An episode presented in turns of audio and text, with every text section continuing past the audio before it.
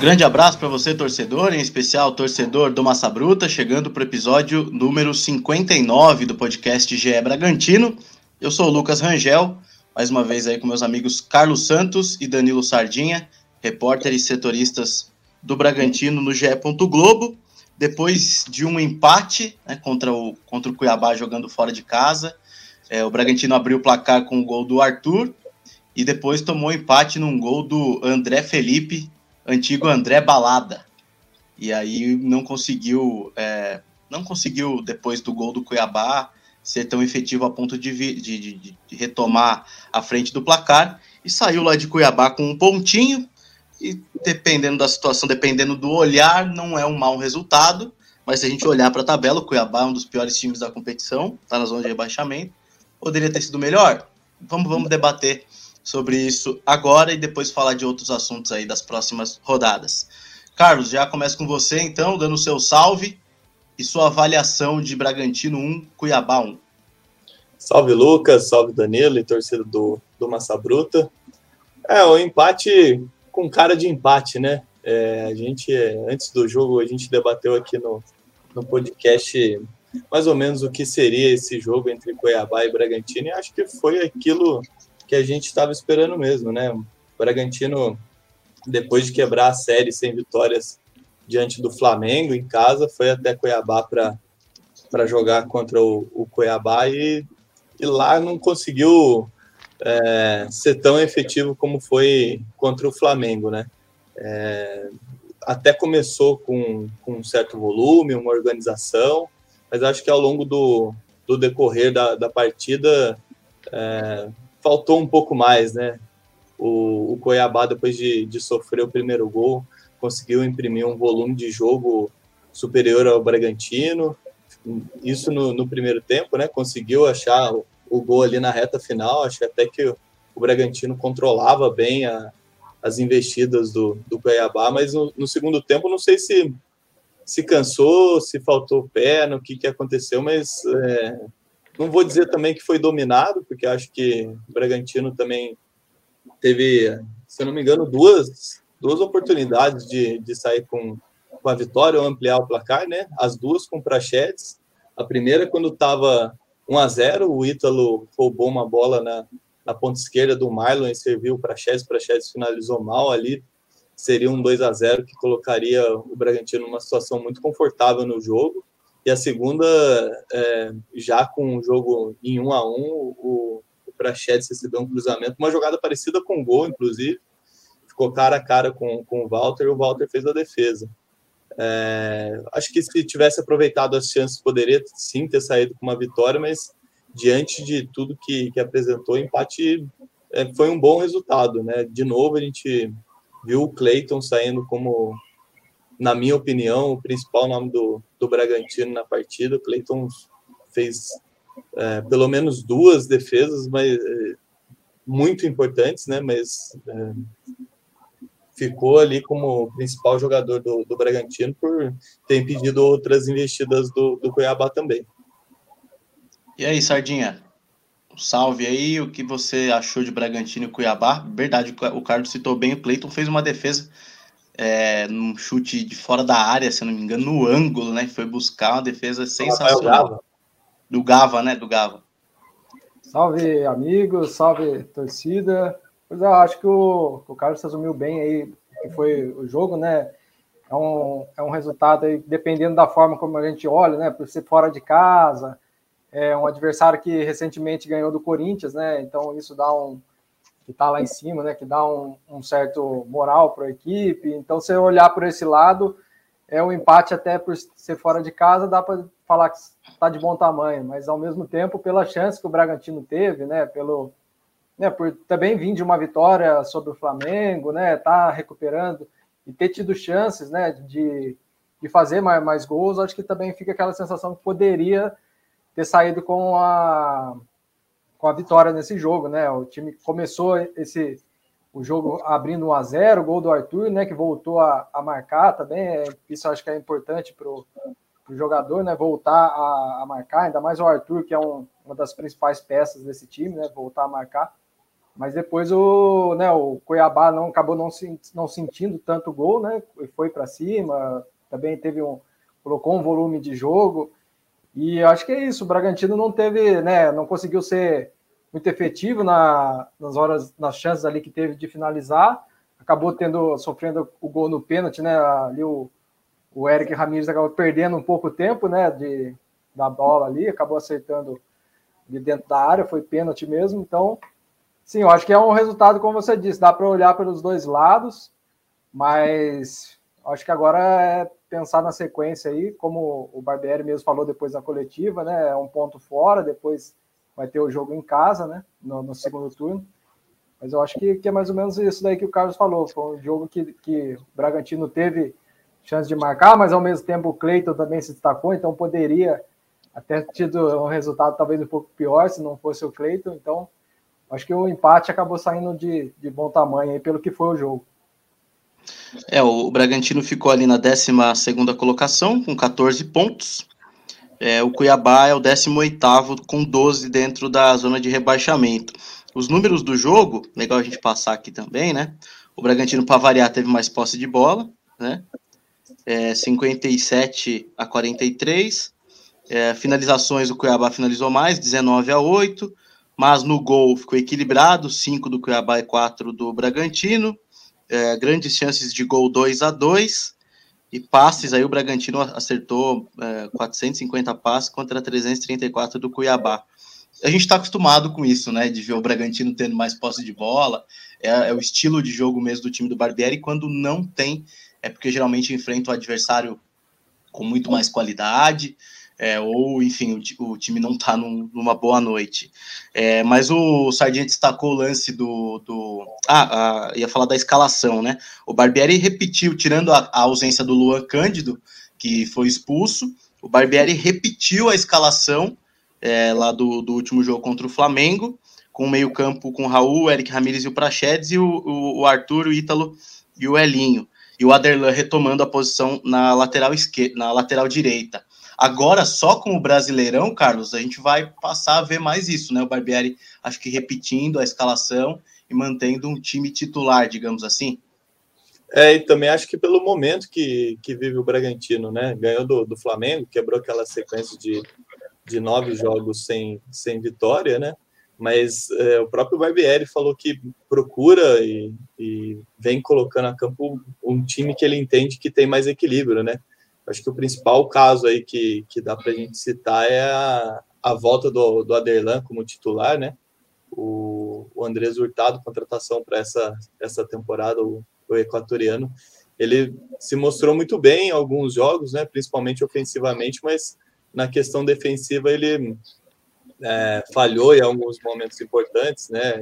Erros que, que comprometeram, saiu, saiu bastante gol ali quando ele estava jogando pela lateral direita, e o, o Barbieri ele tem buscado é, esse equilíbrio na equipe, né? Então acho que daqui para frente vai ser mais comum, sim, a gente ver é, uma repetição na, na, escalação, talvez mude por questão de desgaste, suspensão, né? Que é algo que, que acontece no, no caminho. Acho que desse time aí que, que entrou contra o Cuiabá, talvez ali o Praxedes e e o Johan seja uma, uma alteração, talvez o, o, Lucas Evangelista ali no meio também é, consiga beliscar uma titularidade, mas eu acho que esse deve ser o, o time do, do Bragantino daqui para frente. E também eu vejo é, a possibilidade, né? O Escuro já falou que o Bragantino deve se movimentar nessa janela de transferências. Eu vejo uma possibilidade em busca aí do, do Bragantino em busca aí de, de um um ponta esquerda, né? Que o, o Elinho, naturalmente, ele é um ponta direita, ele está deslocado para lá. Sorriso é uma, uma contratação para essa temporada para ponta esquerda, mas até agora ainda não, não conseguiu engrenar, não conseguiu assumir titularidade. Tanto é que o, o Elin, que fez boas partidas é, na ausência do Arthur pela direita, tá, tá jogando na ponta esquerda nos últimos jogos aí. É, o Carlos destacou bem, Sardinha, eu ia até te fazer essa pergunta. O Barbieri, agora com a volta do Johan, vai ficar essa dúvida aí do, do Johan e do, do Praxedes, né? Na lateral direita, acho que ficou claro que o Aderlan reassumiu a, a, a vaga depois das atuações do, do Hurtado, que o Carlos destacou bem, muito bem ofensivamente, mas defensivamente um desastre. O Bragantino sofreu muito ali na, é, desde o jogo do Nacional, depois os jogos brasileiros e da Copa do Brasil também por aquele lado. Então eu creio que o Aderlan tenha reassumido a vaga. Agora o meio-campo ali que vai ficar a dúvida, né, Sardinha? O Prached e o Johan. O Johan lembrando que, tá, que voltou de uma lesão. O que, que você acha aí que, que o Barbieri deve fazer? Então, o, o, o Johan, né, que vem de uma, uma lesão na coxa esquerda, né, foi relacionado, voltou a ser relacionado no jogo contra o Flamengo, né, começou no banco e agora para esse segundo jogo aí também começa no banco. Barbieri até na coletiva falou que ele ainda não tem né, condições de 100% de tal os 90 minutos, então é, por isso manteve o Praxedes. Mas é, é uma briga realmente ali no meio. Acho que o Johan começou a temporada muito bem, né? Ele chegou ao Bragantino é, nessa temporada e, e, começou muito bem, mas depois acabou né, tendo que sair do time pela questão de lesão e está nesse processo de, de, de, de, reto, de, retomada, né? De retomada, assim, né, ele, nos últimos jogos, até um pouco antes da lesão, ele já não vinha conseguindo é, desempenhar o, o, futebol que ele estava desempenhando no começo da temporada. Praxedes também começou muito bem no Bragantino ano passado, quando chegou, depois também teve uma queda, acabou também lesão, lesões atrapalhando. Enfim, são dois jogadores aí que, que já mostraram um potencial, mas que estão tentando reencontrar o seu melhor momento no, no time, né? Então é uma briga boa ali no meio. O Carlos também falou, né, do Evangelista, realmente é um jogador que já mostrou também que pode estar entre os titulares, o Eric Ramírez também. Então eu acho que essas, essas disputas, né, entre Eric Ramírez e Lucas Evangelista e entre Prachedes e, e, e Johan, né, são essas principais dúvidas ali no meio campo. E concordo com o Carlos também, ali na, na ponta esquerda, ali é uma, uma vaga aí que o Bragantino busca suprir, né? Desde que o, o Coelho saiu, né? O Coelho, na última temporada, assumiu a, a, realmente a ponta esquerda ali, era titular absoluto. O Bragantino tentou, né? Fez todos os esforços aí para que ele continuasse. Mas o Coelho queria continuar também, mas o Atlético Tucumã que acabou batendo o martelo e ele foi para o Atlético. Paranaense. Então, acho que nessa janela de transferências aí o, né, o Bragantino deve, como o Escuro falou, deve se movimentar. Vamos ver se vai para quais posições chega, né? Pode ser que talvez saiam jogadores, né? A gente até comentou aí no último podcast que o, o, o Hurtado é um jogador que deve sair, né? Que o contrato dele vence agora dia 30. Tem a possibilidade do Léo Ortiz, né? Ainda não, não, pelo que parece, não é uma, não, não há uma proposta oficial mas já há um interesse, ele também pela, pela forma como ele tem dado na entrevista, até no último podcast, né, que acho que se aparecer alguma proposta ele vai pensar bem, então é um jogador que pode ser que venha a sair no meio dessa temporada, no meio da temporada, então é, acho que deve ter algumas mudanças aí né, nesse meio do ano, mas eu acho que agora com o Bragantino só no Brasileirão a tendência é essa mesmo, de cada vez o Barbieri conseguir mais repetir a, a equipe, né? É, o que eu tinha percebido, vinha percebendo nos últimos jogos, era que o Bragantino começava sempre muito bem, foi assim contra o Inter, contra o Flamengo, contra o Goiás, e a partir da segunda etapa o time meio que morria em campo, né? O time é, caía muito o seu ritmo e aí dava a chance do, do adversário crescer. Pelo visto, nesse jogo contra o Cuiabá, isso foi um pouco diferente, né? O, o time, é, obviamente, não, não, tava, não, não esteve no mesmo ritmo é, o jogo todo, mas não teve essa queda de rendimento absurda como vinha tendo, hein, Carlos? É, eu acho que essa percepção assim é, aconteceu bastante em função das substituições do Barbieri, né?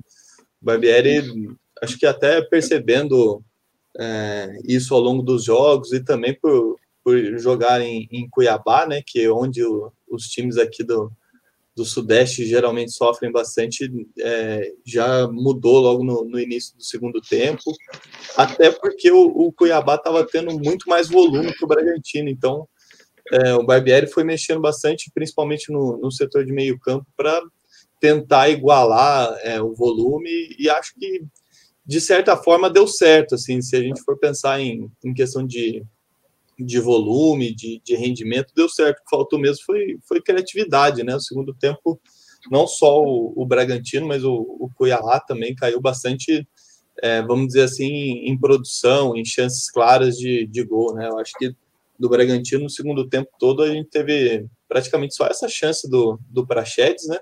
E eu lembro uma do, do Cuiabá que foi muito, muito clara também, que é, de novo o Cleiton, né?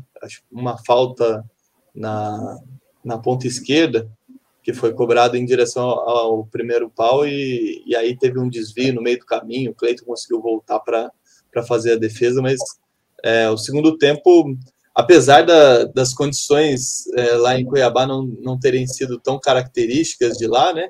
Que foi um jogo com, com 19 graus, que é um pouco incomum, né? Lá geralmente faz bastante calor. É, o Bragantino acabou não sofrendo com isso, apesar de, de não ser uma condição comum para a região lá, o, o Bragantino não, não sofreu tanto mesmo, acho que em função também da, das mudanças do, do Barbieri no decorrer da partida.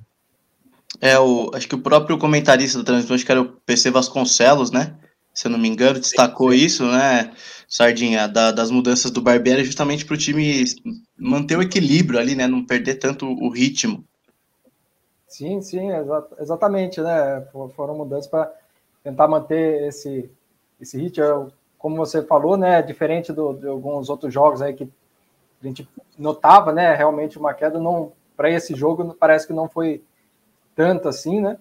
Mas é, eu acho que a questão do, do Bragantino é mais essa. Eu estava até aqui pensando, né? Da, que nos últimos tempos tem falado bastante né, dessa questão de finalização, da ser mais efetivo. Eu lembro que teve, teve uma, uma parte da temporada que o Bragantino estava muito bem nisso, né? A gente até comentava que a equipe estava aproveitando mais as chances que tinha, mas nesses últimos tempos para cá acho que voltou a ser um, um problema, né? A questão de, de aproveitar a, a, as chances que tinha, que, que teve, né?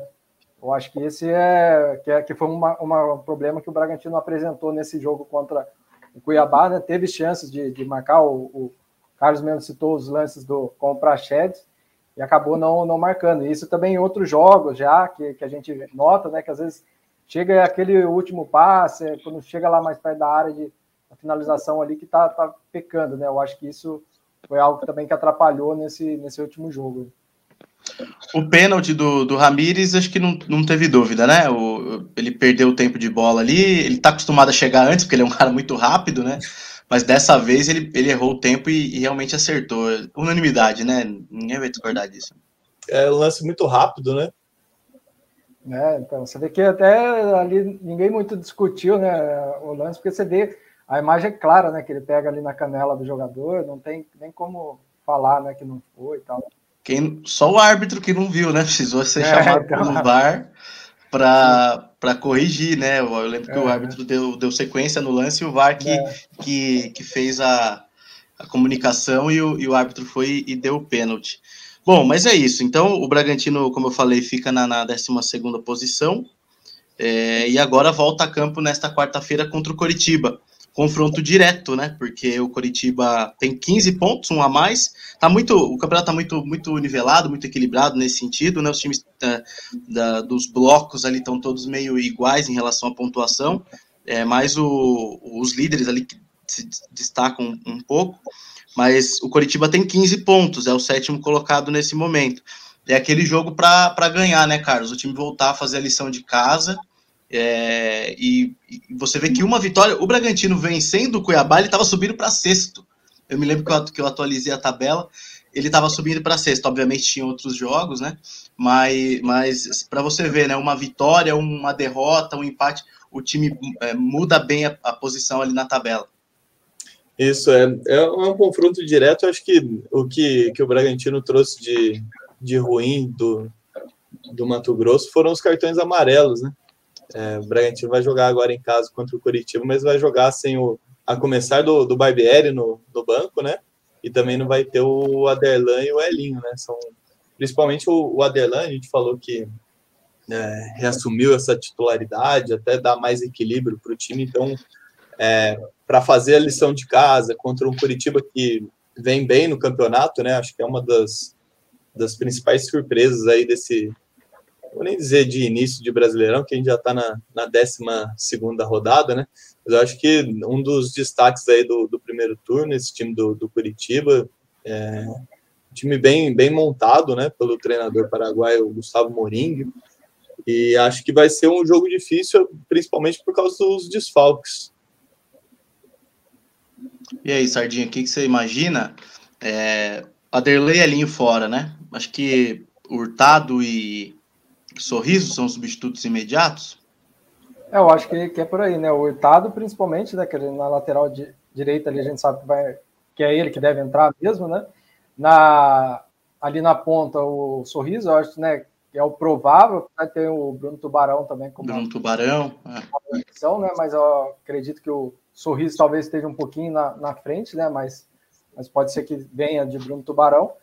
E assim, é aquele jogo, o Bragantino está nesse processo de, de, retomada, né? Desde esse jogo contra o, o, Flamengo, né? Depois da vitória mesmo contra o Flamengo, é, falaram, né? Não é do, do dia para a noite que as coisas vão mudar, né? Então tá num processo, né? Venceu o Flamengo, agora ganhou, empatou com o Cuiabá e precisa agora né, fazer esse, esse resultado em casa para continuar essa, essa retomada, né? Senão você voltar a, a, novamente a ter uma dificuldade de vitórias vai se complicando, né? Como você mesmo falou, o campeonato está tá muito embolado, uma vitória pode também jogar lá em cima, assim como uma derrota coloca lá mais para baixo. Então, é um jogo em casa, né? É importante o Bragantino voltar a ter aquela força que teve no começo da temporada na, em casa, onde não, não perdia, né? Então é um, é um jogo extremamente importante para a equipe e né, para continuar esse, esse processo de, de retomada mesmo no campeonato. Ainda mais porque depois são dois jogos fora de casa, né? Depois o Bragantino sai para enfrentar Santos e Atlético Paranaense. Só volta a jogar em casa lá no dia 4 de julho é, contra o Botafogo. Então, é ainda mais importante conseguir o resultado em casa diante do Coritiba para depois ali beliscar uns pontinhos fora de casa. Acho que nesse momento é importante sempre pontuar fora de casa, mesmo que seja um empate, né? Fazer a, é, é meio que regra, né? Fazer a lição de casa e pontuar fora no, nos pontos corridos. Isso é meio que uma, que uma regra, né? Bom, depois mas desse, é... depois desse jogo contra o, o, Santos, que o Bragantino vai ter daí uma semana, né? Porque daí o jogo contra o Atlético é na outra semana. Eu acho que desde que veio daquelas eliminações, né? De Libertadores, Copa do Brasil, ainda tá calhando de ter jogo no meio da semana e no, no final da semana, né? Vem essa, essa sequência, né? Apesar da equipe já ter saído do, da, da Copa do Brasil e da Libertadores, mas o brasileiro estava tendo jogos agora, né? Como vai ter agora um jogo no meio da semana, mas depois do jogo contra o Santos, que vai ser a primeira semana aí que vai ter livre, assim, depois dessas eliminações, que, né, dessa, dessa fase que teve. Exatamente, é o jogo contra o Santos é no sábado e contra o Atlético Paranaense é no outro sábado, dia 25. Bom, mas é, acho que é legal a gente, a gente destacar também, vocês já deram uma pincelada aí durante os comentários, da, da procura do, do, do, do Thiago Cruz já ter dito que o Bragantino vai se movimentar no mercado, né?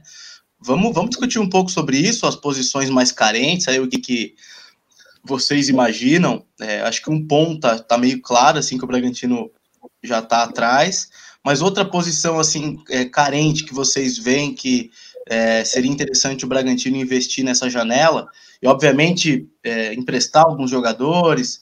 De repente tem o caso do Hurtado que não vai ficar, fazer mesmo uma uma, uma reformulação, mas reforçar o elenco é, de maneira mais objetiva, Carlos. O que, você, que você imagina?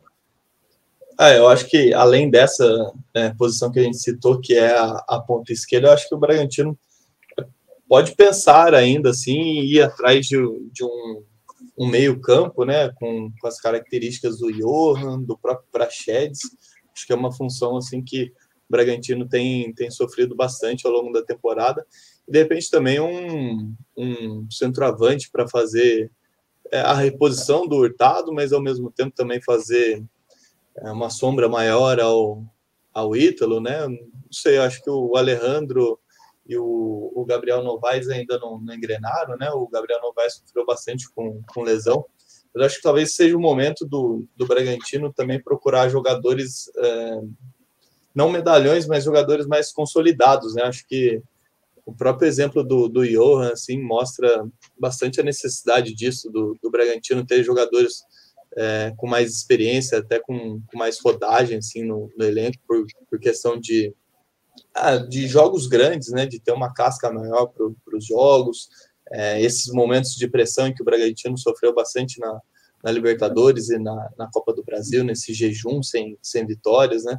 Acho que de repente vale é, pensar em jogadores assim com, com mais rodagem que já estejam mais estabelecidos dentro do, do cenário do futebol, né? Repente, é, o Bragantino apostou bastante em jovens, né? Eu acho que o, o Hurtado, ele tem o Andrés Hurtado, né? O lateral tem bastante potencial. É, o Sorriso tem bastante potencial, mas não são jogadores prontos assim, né? Tem é, ainda uma, uma questão de, de tempo para amadurecimento, uma minutagem maior dentro do, das competições para poder dar, dar os frutos para o Bragantino futuramente. Então, de repente, acho que jogadores mais com essa característica, né? É, jogadores mais prontos, independente da posição. E acho que, que as posições em que o Bragantino precisa hoje seriam mais é, o meio-campo, um, um homem criativo ali, um camisa 10, né, um cara com característica de camisa 10, é, o, a ponta esquerda e de repente um, um atacante para fazer sombra ao Ítalo. É, você destacou né, da, da, da, do período né, que os jogadores de resistência citou o sorriso, né, enfim, ainda não, não, não mostraram muito a que vieram, né? Mas o contrato é longo e, e existe esse tempo. O Coelho é um exemplo, né? O Coelho, desde que chegou, é, ele demorou um pouco para engrenar, e quando engrenou, ganhou a posição e virou titular absoluto, principalmente na, na Copa Sul-Americana. Eu acho que é, existe uma paciência, teoricamente, com esses jogadores, né? O próprio Alejandro até agora também não mostrou. Luan. Exatamente, o Luan Cândido também demorou um pouco para para engrenar. Hoje é titular absoluto da posição, o time sente muito quando ele não joga. É, existem algum, alguns casos, né?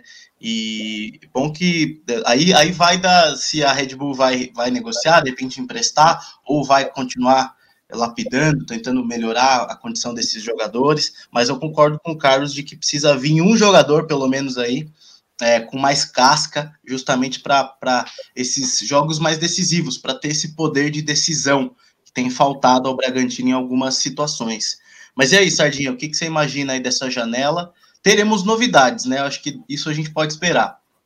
Sim. É, sobre essa tempo né, que o Bragantino dá para os atletas, né, o Sandro Landelli, que é o coordenador técnico do Bragantino, entrevista aí a gente GL, já comentou né, nesse processo, como é que é feita a. que é um que eu acho que é um processo correto, né? Ainda mais está se tratando de jovens, né? Que fazem análise muito. São vários é, indicadores que a gente analisa para analisar a evolução. Então, não o, tem esse, essa, essa paciência, como vocês né, citaram o exemplo do, do Coelho, do, do, do Luan, que foi, foram atletas que também no começo não chegaram logo já se firmando né, no, no time titular, teve um processo de adaptação, mas por, por, por, essa análise, por esse processo, eles conseguiram identificar que o atleta poderia vir a, a crescer, né, a se encaixar e, e, e mantiveram no, no, elenco. Né? Eu acho que, que é, isso é importante. Ao mesmo tempo, também teve atletas que chegaram, mas não desenvolveram, e eu acho que por, pela análise deles viram que não era, não era, não ia dar mesmo para continuar. Eu acho que um caso é o Pedrinho, né, que, que veio, o Bragantino contratou, acabou não. Tony Anderson. Tony Anderson, que foram apostas que acabaram Vitinho. não se firmando, é, e viram que não, não iria dar e acabaram né, emprestando. O Tony Anderson saiu por empréstimo, o Pedrinho, né, enfim, foram jogadores que acabaram nesse tempo não, não conseguindo se firmar. Então, há esse processo de de análise, né, de, de que, que, é importante, que, né, que não é definido assim, como o próprio Sandro falou, não é porque perder um pênalti que a gente já vai tirar fora, mas é todo um processo. Você ia falar alguma coisa? O... Não, sim, o, o, o, Tony Anderson, o Pedrinho e o Vitinho ainda são do Bragantino, eles estão emprestados, né? É, o, o, o, Vitinho, o Bragantino tinha liberado, né, para ele encontrar, ele ainda tem, tinha contrato, mas o Bragantino já tinha colocado ele em férias, né, antecipado, depois e depois liberado. E sobre as posições, que eu acho que, que né, eu concordo, eu acho que é ali no meio, eu acho que até a ponta esquerda. Quando fala também de, de centroavante, é sempre uma, uma, uma posição que realmente tá, tá carente, né, para fazer a sombra ali pro, o Ítalo, e, e, é interessante que a gente for ver, né, o Bragantino já tem contratado, sempre contratando, mas ninguém se firmou, né, começou com o Alejandro, né, depois veio o Itado, veio o Gabriel Novaes, enfim, são jogadores que chegam com essa proposta de serem uma sombra para o Ítalo, né, Algum, alguém o Gonzalo foi utilizado. Gonzalo, mas ninguém... mas ninguém conseguiu se encaixar, então eu acho que assim vai ser talvez mais uma tentativa, né? Acho que o Hurtado vai sair, não deve ficar, então é provável que venha. Eu acho que também tem a questão da zaga, né? A gente não sabe do Léo Ortiz, né? Eu acho que caso o Léo Ortiz saia, daí eu acho que precisaria alguém ali também para o setor, né? Se ele sair, porque apesar do Bragantino ter contratado recentemente o Renan, né, por empréstimo, o Kevin, que entrou muito bem, enfim, são dois jovens promissores, mas eu acho que se o Ortiz sair, eu acho que é importante trazer alguém também experiente ali para o setor, porque, enfim, são jovens jogadores ali que vai estar, né, Natan, Renan, o Kevin, promissores, tal, que já mostraram que tem talento, mas é importante ter alguém com, com o papel mais ou menos igual seria do Léo, né, que é um líder do elenco, que, apesar de ser novo ainda, né, tem 26 anos, mas já tem uma experiência, já é um atleta que você sente que passa uma confiança para o grupo, tem a questão da liderança, então Caso o Léo Ortiz saia no meio do ano, acho que também é uma posição que o Bragantino deve ir atrás de alguém também mais ou menos no mesmo perfil, que já tem uma casca já. É, eu ia elogiar justamente esse trabalho da, da diretoria do Bragantino em relação aos zagueiros. Assim, o Kevin, para mim, foi uma, sur uma surpresa muito boa. A personalidade que ele tem apresentado nos jogos, às vezes até um pouco de ousadia em ir para o ataque, em querer ajudar mesmo o time, e se mostrou um cara muito é, calmo, frio e, e, também técnico, sabendo dar o passe, é, ele sabe o momento em, em, em, que ele pode avançar. Então, gostei muito desse zagueiro e, enfim, de repente, com a saída do Léo, acho que é, ele seria o primeiro substituto ali para a vaga do Léo e, obviamente, é, seria muito importante ter um outro zagueiro assim mais cascudo, né, com mais rodagem para assumir ali. Bom, é, Vamos para o destaque final. pode falar, pode falar, Carlos. A gente falando da janela também, é importante a gente lembrar que no, no final da última temporada se falou muito sobre o planejamento do, do Bragantino e do staff do Arthur, né? Que a previsão era de que ele saísse no, no meio dessa temporada. A gente não sabe como é que vai ficar, né? Porque é, ele terminou a temporada passada em, em alta, acho que foi, acho não, né? Foi o principal destaque do, do Bragantino, mas nesse ano sofreu com uma lesão, né? Começou bem a temporada, mas sofreu com uma lesão e acho que ainda não voltou no, no seu melhor nível, né? Não sei se como que está esse planejamento aí, se deve concretizar essa, essa saída dele na, na próxima janela ou não, mas obviamente seria um ponto é, aonde o Bragantino deveria olhar para repor essa saída, né?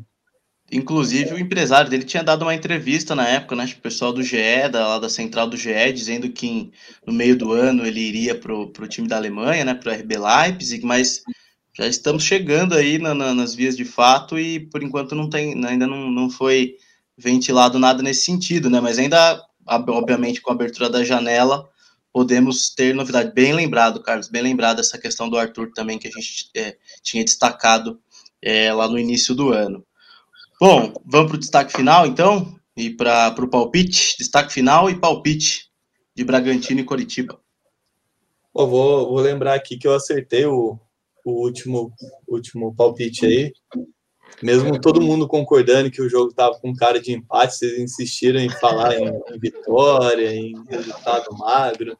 Mas enfim, eu vou, vou apostar na minha sequência positiva aí. Eu acho que dessa vez a Bragantino, acho que dá 2 a 1 um para o Bragantino nessa quarta. E destaque final, vou destacar o julgamento do Ramon, foi, foi julgado pela STJD nessa terça-feira. É, e foi só divertido, né? Ele foi denunciado por conduta antidesportiva na expulsão contra o, Ceará, foi expulso em um lance aos 48 minutos, é, uma falta é, desnecessária. E, e hoje, nesse julgamento aí, o, o STJD decidiu apenas por, por advertência. Poderia pegar até seis jogos de gancho e ficou só na advertência. Bom, meu destaque final eu vou dar um servicinho, né? Esse jogo contra o Curitiba, né? Que os ingressos para a partida já estão é, à venda, né? E uma coisa que eu achei interessante é, é, o preço, né? Que o Bragantino tem um setor, setor verde, né? Vendendo a, a 10 reais, eu acho que é um valor acessível, né? Para uma série A.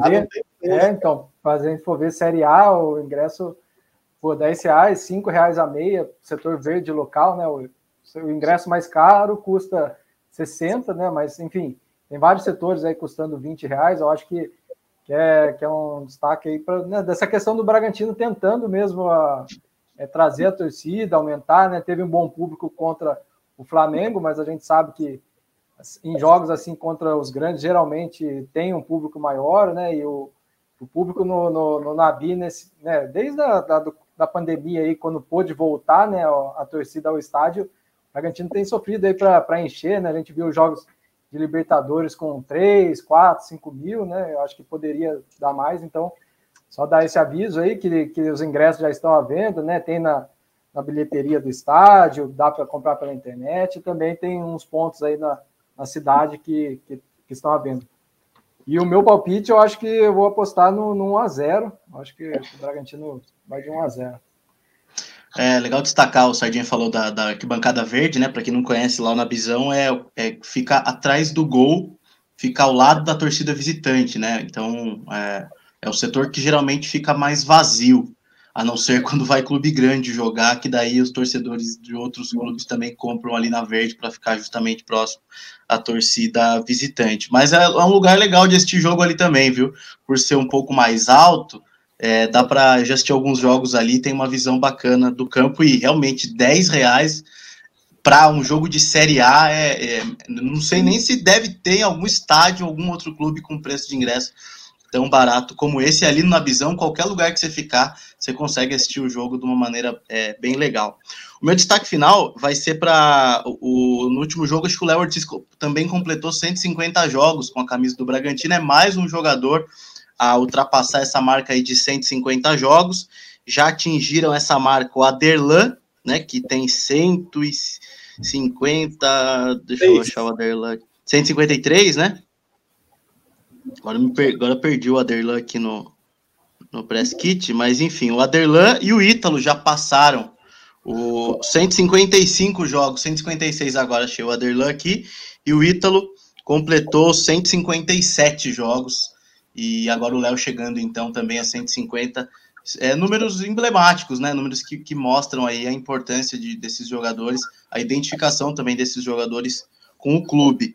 O próximo aí mais perto de chegar é o Arthur, que tem 128 jogos com a camisa do Braga. E eu vou aí de 2 a 0 para o Bragantino contra o Coritiba nessa quarta-feira. O Braga fazendo a lição de casa aí e, e voltando a engrenar na competição. Certo? Acho que é isso, né? Passando a régua, então, no episódio 59 do podcast GE Bragantino. Agradeço mais uma vez aí ao Carlos Santos, Danilo Sardinha, Bruno aí na técnica. Voltamos, então, a qualquer dia, a qualquer hora, com mais análises e informações do Red Bull Bragantino. Tá certo, torcedor? Um abraço e até a próxima.